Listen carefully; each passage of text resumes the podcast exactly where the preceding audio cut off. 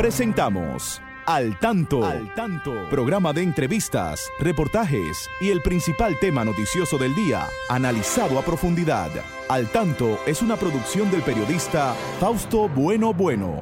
La victoria de la razón no es más que la victoria de los que razonan. Quien calla ante la injusticia es tan injusto como quien la comete.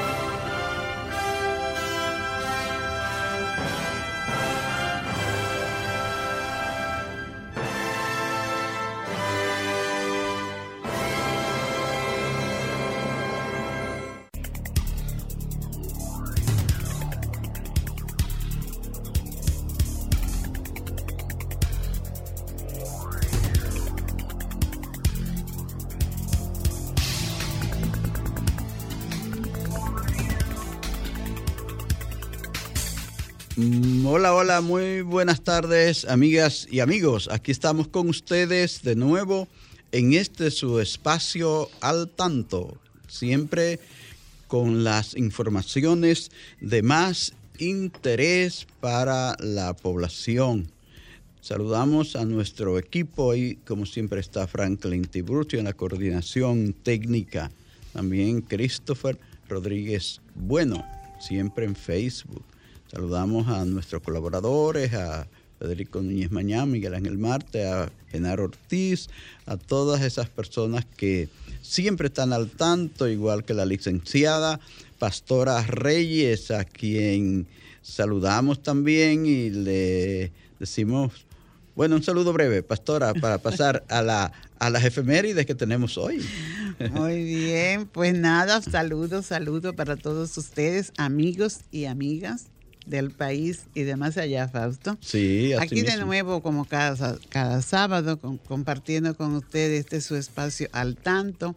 Espacio que también bien eh, lo ponemos a su disposición para difundir aquellos acontecimientos relevantes, eh, buenos y malos, ¿verdad, Fausto? Así es. Que ocurren en su, en su entorno y compartir todo lo que sea en beneficio del mejoramiento y crecimiento sano y armonioso de nuestra sociedad.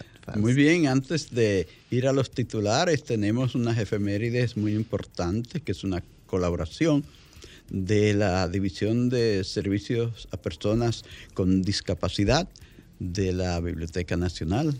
Eh, Pedro Enríquez Ureño, una cortesía de la licenciada Arlene Severino, a quien aprovechamos para eh, darle nuestras condolencias por el fallecimiento de su padre, tanto a ella como a la colega Sandra Severino y, a toda su familia. Eh, presentamos de inmediato a Christopher Rodríguez Bueno, que le va a decir estas efemérides. 18 de julio fallece el Premio Nacional de Literatura y precursor del cuento psicológico en República Dominicana, Virgilio Díaz Grullón. Y 21 de julio de 1932, Emilio Prudón, autor de nuestro himno nacional, fallece también. Muchas gracias, Christopher. Ahora sí vamos a los titulares principales que tendremos hoy en este espacio al tanto. Tenemos que la OMS declara emergencia internacional por el brote de la viruela del mono. El proyecto de ley de extensión de dominio regresa el próximo lunes al Senado con la esperanza de ser aprobado sin modificaciones. hayan muerto an- anoche eh, al joven No- Noel González, ¿verdad? Que había- se había desaparecido desde el día 11 de julio, apareció eh, próximo a un parqueo de un hospital. El presidente Abinader saluda la mediación de Turquía y la ONU en acuerdo entre Rusia y Ucrania. El presidente Biden de los Estados Unidos eh, reitera eh, la necesidad, eh, desde su aislamiento, donde está por el COVID también, la necesidad de vacunarse contra el COVID que está de nuevo. El Ministerio de Salud Pública reporta 874 nuevos casos de COVID-19 y el Distrito Nacional, la provincia Santo Domingo y Santiago son los lugares con mayor contagios. Está de moda el COVID de nuevo, así que vayan a vacunarse, señores. No se descuiden. Vamos a la pausa, volvemos con ustedes en breve. Al tanto, con más de cuatro décadas en la Radio Nacional. Escúchelo cada sábado de 3 a 4 de la tarde a través de Sol 106.5, la más interactiva. Al tanto es una producción del periodista y profesor Fausto Bueno Bueno y de la licenciada Pastora Reyes. Y ahora, al tanto en las noticias. Dominicana asume presidencia pro tempore de la Coordinación de Educación y Cultura de la región centroamericana.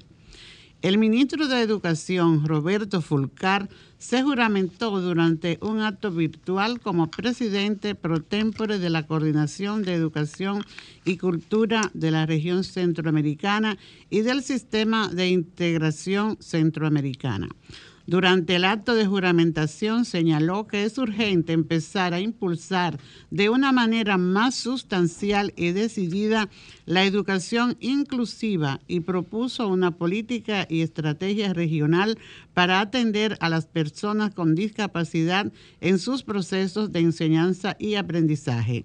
Entre otros aspectos, enfatizó que adoptamos declarar el currículo en emergencia priorizando tres áreas fundamentales de aprendizaje que son el fortalecimiento de las habilidades socioemocionales, la recuperación de las alfabetizaciones fundamentales y la priorización de la educación en ciudadanía. Ucrania acusa a Rusia de escupir en la cara a, la ONU y a Turquía con ataque a Odessa. El gobierno ucraniano acusó hoy a Rusia de escupir en la cara a la ONU y a Turquía con el ataque lanzado este sábado contra el puerto comercial de Odessa, un punto clave para la exportación de granos según el acuerdo alcanzado ayer en Estambul entre Kiev y Moscú. El enemigo atacó el puerto comercial marítimo con misiles de cruceros. Dos misiles fueron derribados por las defensas ucranianas, mientras que dos golpearon la infraestructura del puerto, informaron fuentes ucranianas desde Odessa. Ese acuerdo, auspiciado por Turquía y Naciones Unidas, contempla un corredor marítimo para aliviar la crisis alimentaria provocada por el bloqueo ruso a los puertos ucranianos del Mar Negro. El director del área cuarta de salud dice fumiga todos los días, haya brote o no de dengue. El director del área cuarta de salud, doctor Jesús Suardí, afirmó este viernes que en la demarcación que supervisa se realizan jornadas diarias de fumigación contra el dengue sin importar la cantidad de casos que se estén reportando. Nosotros lo hacemos colectivo descacharrizando limpieza y fumigación. Agregó el galeno sobre el proceso para exterminar los mosquitos que transmisores del virus. Pidió más soporte del ayuntamiento para que conjuntamente con los comunitarios todos colaboren en el proceso para eliminar las chatarras y criadero del mosquito. Controlar el dengue, es nuestra responsabilidad también. Así mismo, porque en cualquier charquito ahí se producen los mosquitos. En cualquier cascarita de huevo, en cualquier vasito de eso que usted deja por ahí eh, descuidado y se llena de agua, ahí es un, criadero de mosquitos. Cuando usted eh, llena un tanque de eso y se le olvidó taparlo, no le pone cloro, cloro, en, su, en el borde y no le echa sus gotitas de cloro a la, al agua, también usted está contribuyendo con que haya dengue y otras enfermedades que transmiten los mosquitos. Entonces, es un tema de educación de la población. Y entonces tenemos que estar muy pendientes porque ya son muchos los casos de, de dengue, pastora, que, han habido. Sí, se, reporta y la lluvia también, Fausto, eh, eh, son causas de el del, dengue, sí. porque cuando llueve, pues no hay control, ¿verdad? Entonces, por eso que se debe evitar el tirar basura y el, los vasitos esto que tú dices, mm, porque... Sí, las botellas vacías también. Todo lo que, lo que contribuye a que haya eh, agua limpia, ¿verdad? En, un espacio pequeño, puede ser grande, fue el tanque, como sea, pues ahí vamos a tener el, problema con, el dengue. en estos días, desde la División de Epidemiología han, dado algunas recomendaciones que más adelante vamos a tratar de ellas, Fausto. Pero vamos educándonos, vamos aplicando lo que son la, prevención, es mucho más importante y más fácil para todos los ciudadanos que el adquirirla eh, eh, es más beneficioso, ¿verdad? Que adquirir la enfermedad. Sabemos lo que cuesta eh, una enfermedad para nosotros por el tema del costo y el cuidado que se debe tener. Entonces, prevenirla es más fácil, Faust. Así es. Señores, recuerden que este espacio es abierto y ustedes pueden participar sobre cualquier tema que ustedes tengan, cualquier eh, dificultad en su comunidad, cualquier opinión que quieran ofrecer sobre los temas que nosotros abordamos aquí. 809 540 1065 1809 200 desde provincia, desde Estados Unidos el 1833 1065. Ustedes son libres de participar. Pastora, y veo que el gobierno ha tomado una serie de medidas para hacer frente a, los, a las dificultades de alza de artículos de, sobre todo la energía eléctrica. Vi que se tomaron medidas como, en torno a la energía eléctrica, a la seguridad social. Entonces, como forma de contrarrestar eso, todas esas... Eh, eh, el eh, descontento, sí, ¿verdad? Sí, que hay en, la, en, la, ciudadanía, porque son, de verdad, es algo preocupante, Fausto, el tema de la energía eléctrica y esas esa factura que han tomado de sorpresa a muchos ciudadanos. Dicen que van a, a, dar el, te van a, devolver lo que te pudieron cobrar de más, lo que han podido cobrarte de más en la factura de julio. Entonces, porque ya son estos Pero son tres meses. muy alta, eh, No, eso, eso es lo que la gente está quejándose de que no le cobraron el 9 o el, por ciento que dijeron que iban a cobrar, sino que hay personas que le han aumentado un 200%, un 200 y más por ciento. Y, en, muchos casos, Fausto, eh, viviendas que estaban eh, no estaban habitadas. Ah, sí. Y han encontrado. Eh, sí, eso, eso, sí, hay denuncias de todos los tipos. Factura de 20 mil, de 10 mil mm, pesos. Entonces no se explica si se hace una lectura de los medidores, ¿verdad? De los contadores de, energía, cómo es que ponen esta cantidad tan alta. Es decir, te, te van a devolver lo que te cobraron de más en, esta factura de, de, sí, pero de, de julio agosto, septiembre, porque el trimestre es julio, agosto, septiembre, el que dejaron sin, sin efecto.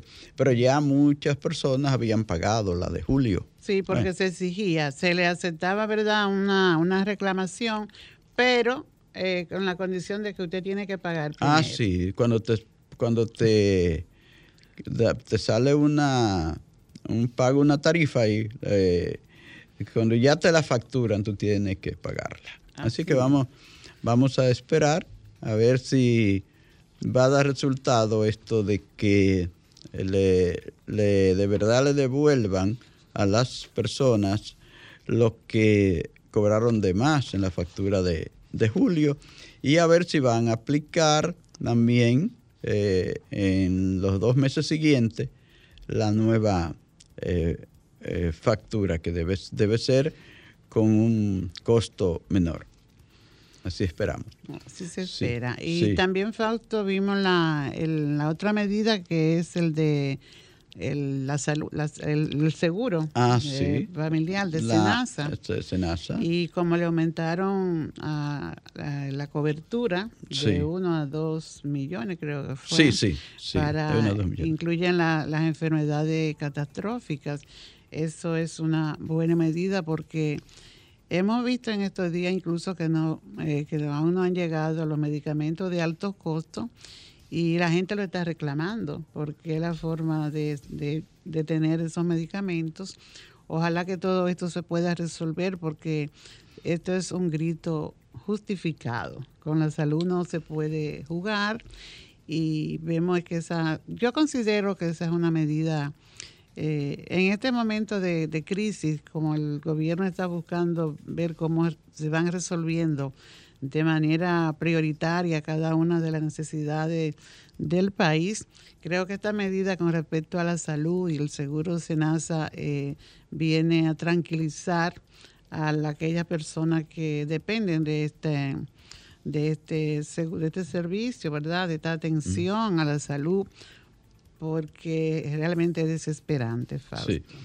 Señores, vamos al tanto en la educación eh, porque hay aspectos muy interesantes de, esta, eh, de este, de este eh, tema que Pastora debe tratar. Así que Franklin, vamos. Manténgase al tanto con la educación. Nosotros vimos en los titulares que el ministro, en la noticia, que el país asume la presidencia pro tempore, ¿verdad? De la coordinación de educación y cultura de la región centroamericana. Esto es muy importante y vemos que el país pues está asumiendo esta, esta coordinación, ¿verdad? Esta gestión de parte del señor ministro. Esta es una institución que tiene como misión promover e impulsar la integración regional centroamericana en las áreas de educación y de cultura, como es fundamental para el desarrollo sostenible mediante un proceso de desconcentración y con respeto a la diversidad sociocultural y natural de los países miembros. Eh, nosotros consideramos que desde esta posición el señor ministro y dígase el país, pues se lograrán a través de esto buenos beneficios. Vimos, Fausto, que una de las primeras eh, inquietudes que planteó el primer ministro fue el tema de la educación inclusiva, dando mucha atención a la, a la población con discapacidad. Sabemos que educación inclusiva no es solo atender a la persona con discapacidad, porque cada, cada estudiante, cada persona es diferente y tiene eh, necesidades eh, diferentes. Entonces, para que haya una educación inclusiva, pues tiene que atender a cada alumno. Tener, la escuela debe adecuarse a las necesidades de cada uno. Eh, tenemos limitantes aquí en el país con respecto a la inclusión de la persona con discapacidad y qué bueno que el ministro lo resaltó, lo quiso resaltar en este acto de juramentación, así como otros aspectos muy importantes en el que él pues mencionó y, y realmente es una gran responsabilidad que se asume porque el promover y, impulsar eh, una institución a nivel regional y de estos países que tienen tantas dificultades y sobre todo los sistemas educativos, pues no es fácil. Ojalá que haya una buena eh, disposición de los, de los ministros de educación de la región y se puedan llevar a cabo eh, buenas eh, acciones en beneficio de esta educación inclusiva que, de que tanto se habla y a favor de tanto se ha escrito Fausto porque conocemos de muchos documentos y muchas declaraciones y mucha normativa que existen, pero mm, las prácticas son limitadas. No sé qué te parece. hay que decir, pastora, que esto de tener una sociedad más inclusiva eh, que no es un asunto exclusivo del Ministerio de Educación, que toda la sociedad debe eh, poner su parte, debe coordinarse para que haya un ambiente más inclusivo en, en el país y en los países.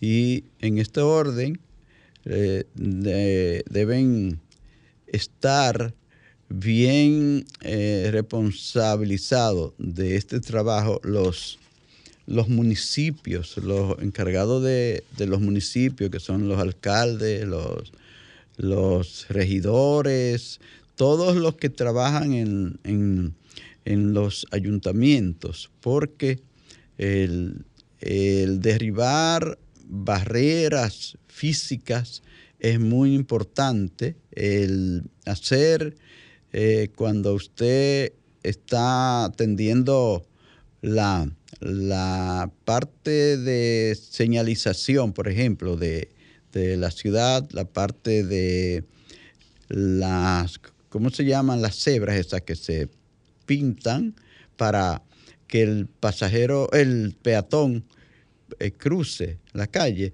Entonces hay que tener en cuenta, por ejemplo, el color para que las personas con baja visión puedan eh, saber bien el espacio por donde les corresponde caminar. Incluso los parques, Fausto. las, rampas, también. Las rampas los contrastes que deben haber en los, en los parques, ¿verdad? De recreación. y la posición de la de las luces, cómo deben estar eh, dispuestas las luces. Todo eso es parte de una sociedad inclusiva y eso obedece a una a un cambio de actitud también y también una disposición de recursos porque sabemos que tiene un costo cambiar eh, muchos eh, diseños que ya están establecidos, ¿verdad? En planes y en maquetas. En, esto juega, juega un papel muy importante los arquitectos y los ingenieros también. En las construcciones, en, las edificaciones, tanto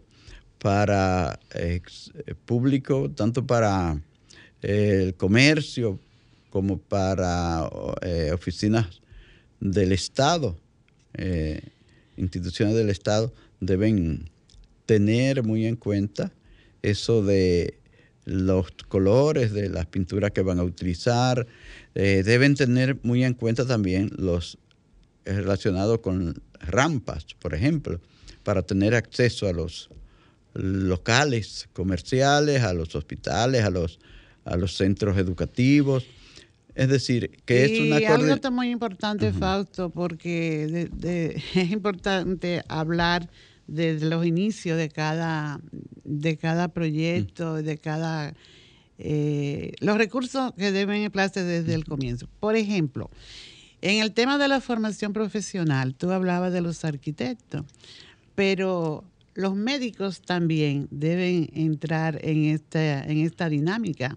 Las universidades con sus programas de formación de médicos y el tema también de los abogados. ¿Por qué los médicos y los abogados? Sí, ¿por qué los médicos? Porque imagínate tú a un, en un consultorio que llega un paciente que es una persona con discapacidad auditiva, y si ese médico no sabe comunicarse, no ha sido mínimamente instruido en su formación de la diversidad de pacientes que pueda tener y los conocimientos que él deba tener para, para atender eh, de manera eficaz a una persona que, no, una persona que no escuche, pues no hay forma del de, médico eh, comprender lo que le está que le quiere transmitir esa persona como este, la persona tampoco va a entender al médico. Así es. Entonces, el tema de los abogados es lo mismo. Hay, eh, hay personas que, que no tienen, no, no se puede, se- son personas sordas también y se manejan con lengua de señas.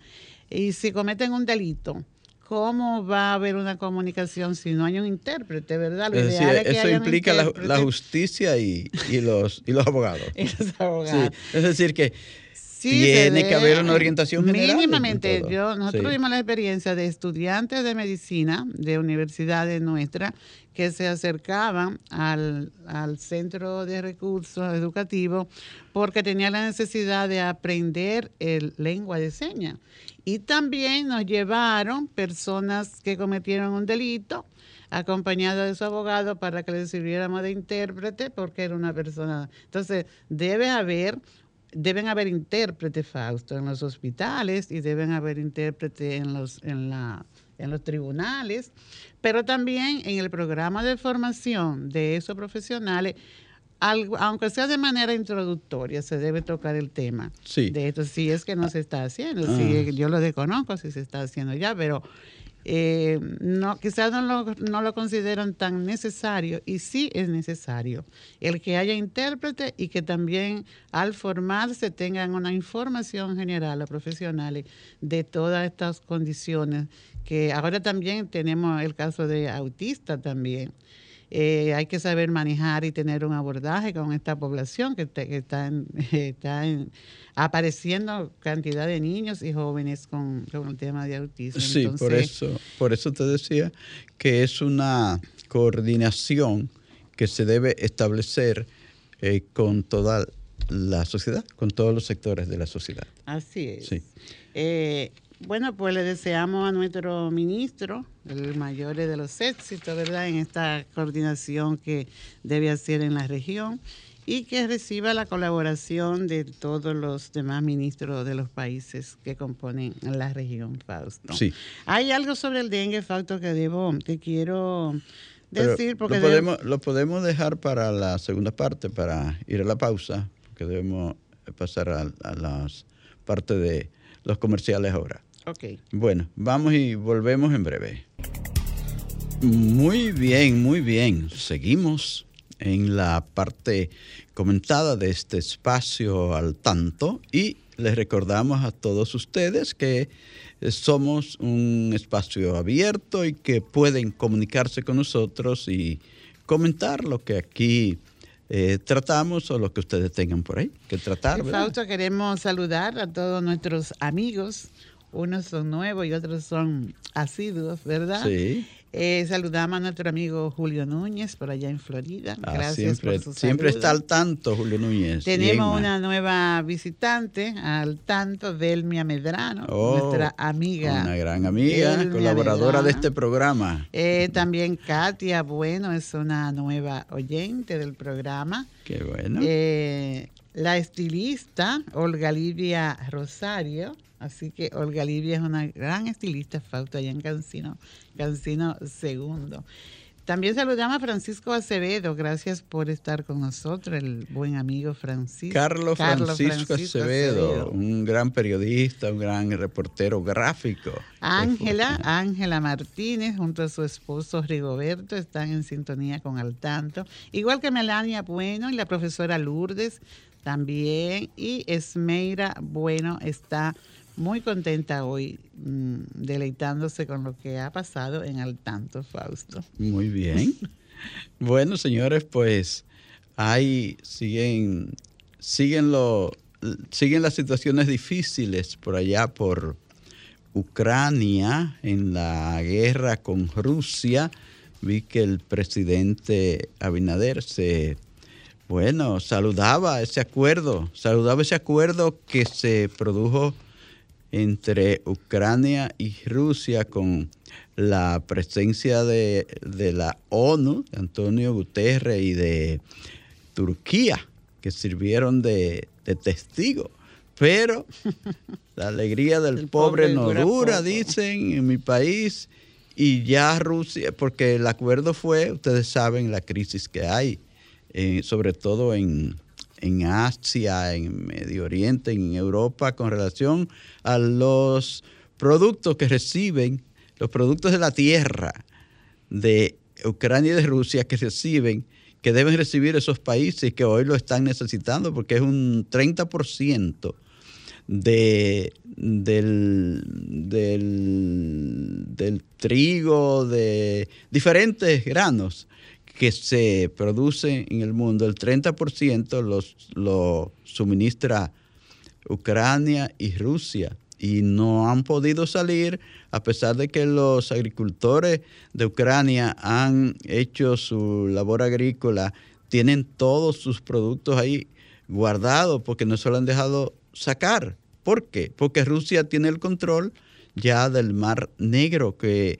es por donde salen, desde donde salen es todo esto, esta producción agrícola. Y eh, prometieron, en ese acuerdo prometieron ya que iban a comenzar a, a dejar salir los barcos, pero ya hoy tiraron varios misiles, es decir, rompieron el acuerdo que hicieron ayer.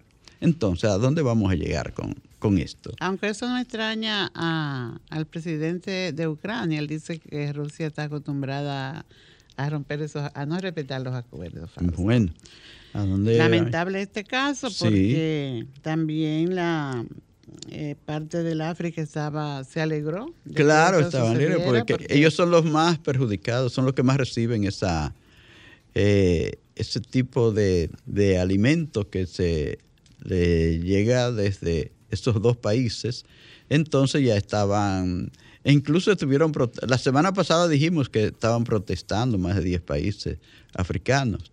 Pero esto afecta a África, a Europa, al Medio Oriente, a muchos países en, en el mundo. Bueno, vamos a esperar que aquello pues ceda un poco. Que ceda un poco Putin, que parece que quiere seguir tirando sus misiles. Así es. Sí.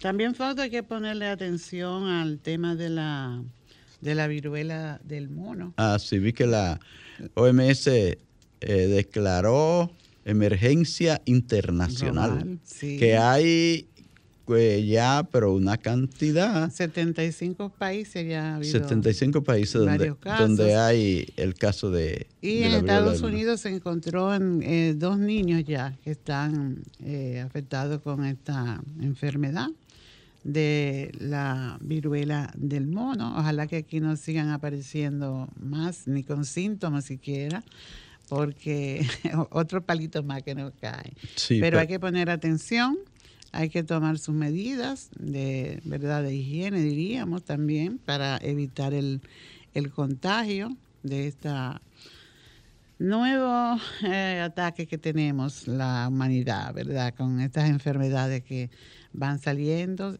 cada día y que van eh, dejando sus huellas en el ser humano. Sí. Qué pena, pastora. Vimos la aparición de, del cuerpo de ese joven Noel González, que había desaparecido desde el día 11 de este mes. Apareció en su jipeta muerto eh, cerca del hospital Ney Arias Lora. un- eso es una... Hay un otro hospital infantil, ahí cómo se llama. El Hugo Mendoza. Hugo Mendoza, sí. Sí. Y allí eh, lo descubrieron, lo estaban buscando y una, un, un trabajo que estaban haciendo técnico de una de las, de las, de las EDES. Eh, fue que ayudaron a descubrir ese, ese, ese cadáver allí en esa jipeta. ya se Es estaba penoso. descomponiendo. Mira, el sábado pasado también, pues el domingo pasado también apareció muerto un joven que había desaparecido ahí en, en los Alcarrizos y apareció en, en las Guayigas, eh, también su cadáver.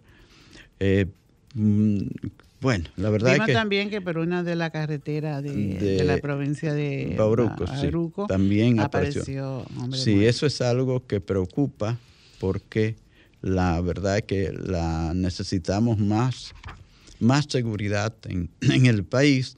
Veíamos la noticia hoy del, ministro de, Interior y Policía, Chubas, que, que hablaba de una serie de trabajos que estaban haciendo con los municipios en torno a esto de la seguridad. Pero preocupa realmente. Preocupa y tantas quejas, por ejemplo, los asesinatos que de, mujeres que han sucedido por Sí, se ha aumentado. mujeres que han denunciado sus casos y que han pedido eh, apoyo y no se le dio, no se le dio y así hay, hay veía una, muchas más. Veía una mujer que ella dice que no quisiera ser una víctima más de, esas porque sé que, que le han amenazado, pero en muchísimas ocasiones, después de haberla dejado por muerta, junto a ella y a su hijo. Le mataron un hijo, ese señor le mató un hijo y le sigue, está suelto. Está suelto ese señor y le sigue, le sigue amenazando. Es una situación muy, muy difícil. Y hay muchos casos, Fausto. Eh, realmente hubo un caso también en una, en una jurisdicción de la provincia de La Vega que mataron con, creo que fue un vehículo que, golpeó a una mujer y la y murió. Y para nada, el que lo hizo anda por ahí igual. Así es. Con toda su libertad también. Entonces, si se está fortaleciendo a este, esta institución de la policía, eh, entonces también ellos deben de demostrar que lo que se les está enseñando lo están aplicando. Esas denuncias que se hacen hay que evitar, eh, por eso hablamos aquí de prevención de salud, también hay que ver, hay que tener la prevención en cuanto a estos acontecimientos que, se denuncian y que de alguna forma pues se deben escuchar a quien pone la denuncia y apoyarlo eh, y no luego ir en, en apoyo de esto. Algo también que, vimos fue, Fausto, la continuación de la práctica de las carreras, que no sé por qué le llaman clandestina. Porque yo creo que de clandestina no tienen nada. Porque la hacen a la luz del día, a la luz del día. en medio de la gran cantidad de vehículos que vienen de diferentes partes del país por esas autopistas, provocando a veces eh, muchos accidentes que, que debieron evitarse y no hay quien ponga costo a, esto. La policía como que se hace de la vista gorda, parece, porque por ahí andan, por esas avenidas, por esas autopistas, y siguen haciéndolo estos señores que se creen todopoderosos con esos motores. ¿Verdad? Sí, no le, no le importa para nada. Ya hemos visto que no le importa, que la vida no tiene valor para no Tiene valor ni la de ellos mismos. Ni la de los demás. ni la de los demás. Porque igual provocando accidentes, así como tú dices, pues eh, no hay un concepto de, del valor de la vida. Y, y, la violación también de las de las leyes del país, porque yo no creo que esto esté por ahí instituido que se permita en una vía de tránsito, sea de noche o sea plenado del día, hacer esta carrera. Lo hacen en las avenidas de la capital, en las avenidas de Santiago, lo hacen en las autopistas, donde quiera que hay una, una carretera buena. Ahí están haciendo ese tipo de, actividad que no es mm, eh, nada favorable para nuestra gente, porque cuántos han atropellado y cuánta gente han, atropellado, cuántos accidentes han ocasionado esas personas que no tienen para hacer otra forma de ganarse la vida, que no sea en esto, porque hacen, mira, se hacen grandes apuestas en, en estas carreras. que hacen grandes, tenemos llamada, Fausto. Bueno, vamos a atenderla. Hola, buenas tardes. ¿Quién nos habla desde dónde? Adelante. Hola. Se, cayó. 809-540-165 es nuestra línea directa aquí en Al Tanto, en Sol 106.5. Eh, Fausto, vamos a darle un saludo muy afectuoso a nuestro querido Manuel Emilio Ballista, que está en Facebook. Ah, es un gran amigo de Al Tanto, también siempre ha seguido Al Tanto, Manuel. Hola, adelante, buenas tardes.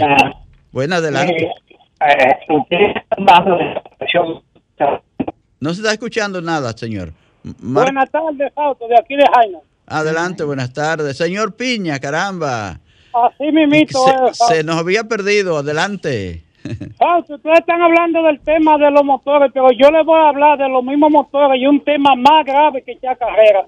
¿Qué el problema de la gente que levanta la, la, la, la goma del motor? Ah, Porque sí. pues, que eso quieren como tirársele encima a la gente, que yo digo, pero ven acá, ¿y de qué que tenemos esos diputados y esos senadores? Porque es un criminal que anda en una cosa así, en la calle, porque ellos van muy bien, y de un momento a otro levantan esa goma y, y se le tiran a tuerquete arriba cualquier vehículo a quien sea. Sí. Entonces una gente así deberían de legislar para meterle Ah, caso. sí, la policía, O- o- la policía es que tiene que agarrarlo y meterlo no- preso. o si no incautarle los motores falsos. sí. Por- Porque la droga la incautan porque hace daño.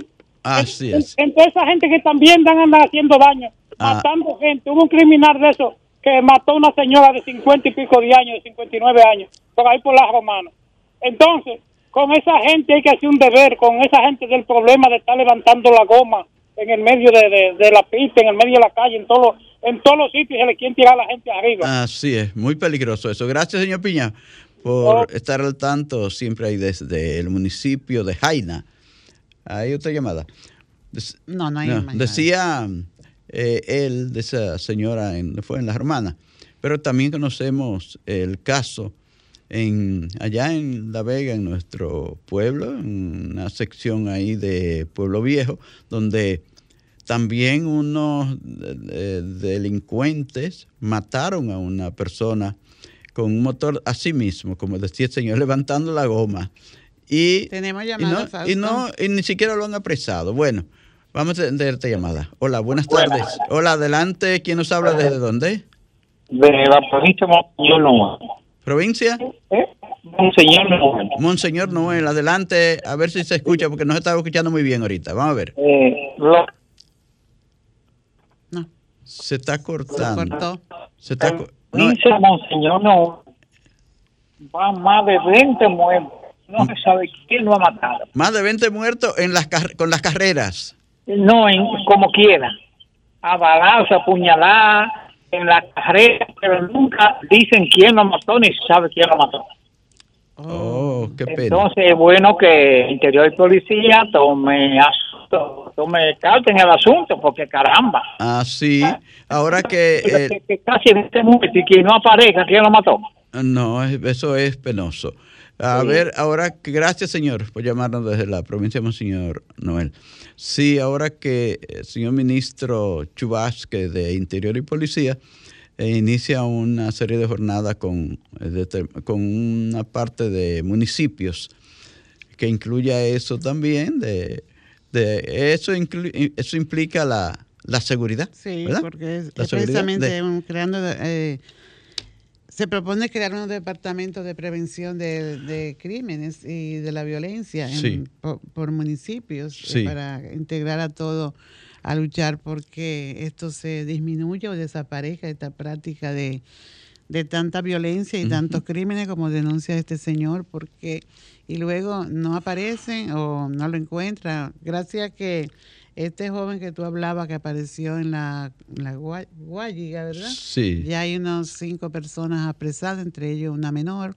Ojalá que se le pueda dar una respuesta a esta familia, aunque bueno, ya desapareció, pero por lo menos que se investigue el caso. Y así como este otro joven que apareció eh, anoche aquí en Santo Domingo eh, Este, ¿no? O Norte. Se- En Santo Domingo Norte. Norte, sí. Sí. Entonces, es algo que desespera y que contamos con las autoridades que pagamos para que nos protejan.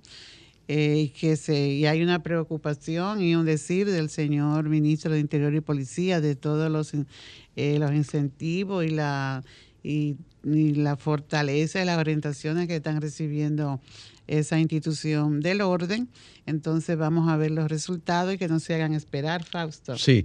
Pastor, ahorita cuando hacíamos la pausa, te, decía, iba a, decir unos datos ahí sobre, em, sobre COVID. Creo que aquí veo que el Ministerio de Salud Pública reporta unos 874 nuevos casos de contagio de, del COVID y, y llaman la atención de la gente para que esté pendiente de que debe eh, tener más cuidado con esto de, del COVID. Sobre todo en el, aquí en el Distrito Nacional, Sí, la en- provincia de Santo Domingo y Santiago. y Santiago, que dice que han- que aumentado. La delantera. que han aumentado lo- los casos.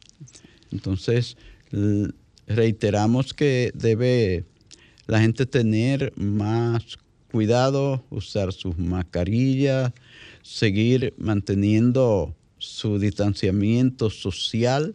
Ya hoy también, desde su aislamiento, el presidente de los Estados Unidos, Joe Biden, decía que eh, la gente debe tener eh, el cuidado de ponerse sus mascarillas porque el que se cuida mucho le ha dado el COVID y ahí está aislado.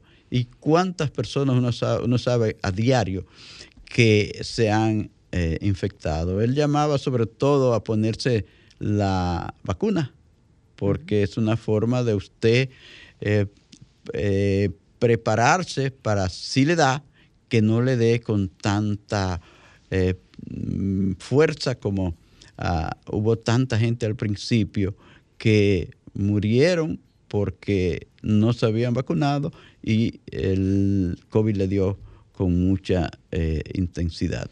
Y hoy que hay nuevas, eh, nuevas eh, cepas de- del COVID, que son, son muchas las variantes que, que se han producido. Hay una nueva que parece que es muy contagiosa. Creo que es la que ha contagiado a, A Biden. a Biden. Sí, así es. Sí. Sí. Eh, Fausta, queremos saludar también a nuevos amigos. Así. A Venecia Holguín está en sintonía con Al Tanto. Nuestro saludo para Venecia. Ah, para Melania Bueno y también para Isabel Betance, eh, allá en Santo Domingo Este, Luz Bernarda Betance. Sí, también quiero hacerle llegar el saludo a Luis Felipe Bueno Armonte y a Ana Rosa, que siempre están ahí en, en la web. Y recordarle a nuestros amigos, Fausto, el tema del dengue. Vamos a protegernos, vamos a tener cuidado con, con las basuras que tiramos por la calle para evitar que sean criaderos, que se conviertan en criadero de este mosquito. Y ante cualquier situación de fiebre o dolor abdominal y esas cosas, pues acudir al médico, porque ah, para evitar que la enfermedad pues crezca en, en- en Y que- los niños sobre todo y en todas las, en todo, ¿verdad? Porque Sí. es lamentable la muerte por este caso. Así, de que se protejan de esa gran ola de calor que hay, no solo aquí, sino en muchas partes del mundo, en este fin de semana y siempre. Les agradecemos a todos, a toda su sintonía. El tiempo para el programa de hoy se ha terminado. Les deseamos muy buen fin de semana y gracias por escucharnos. Será hasta la próxima.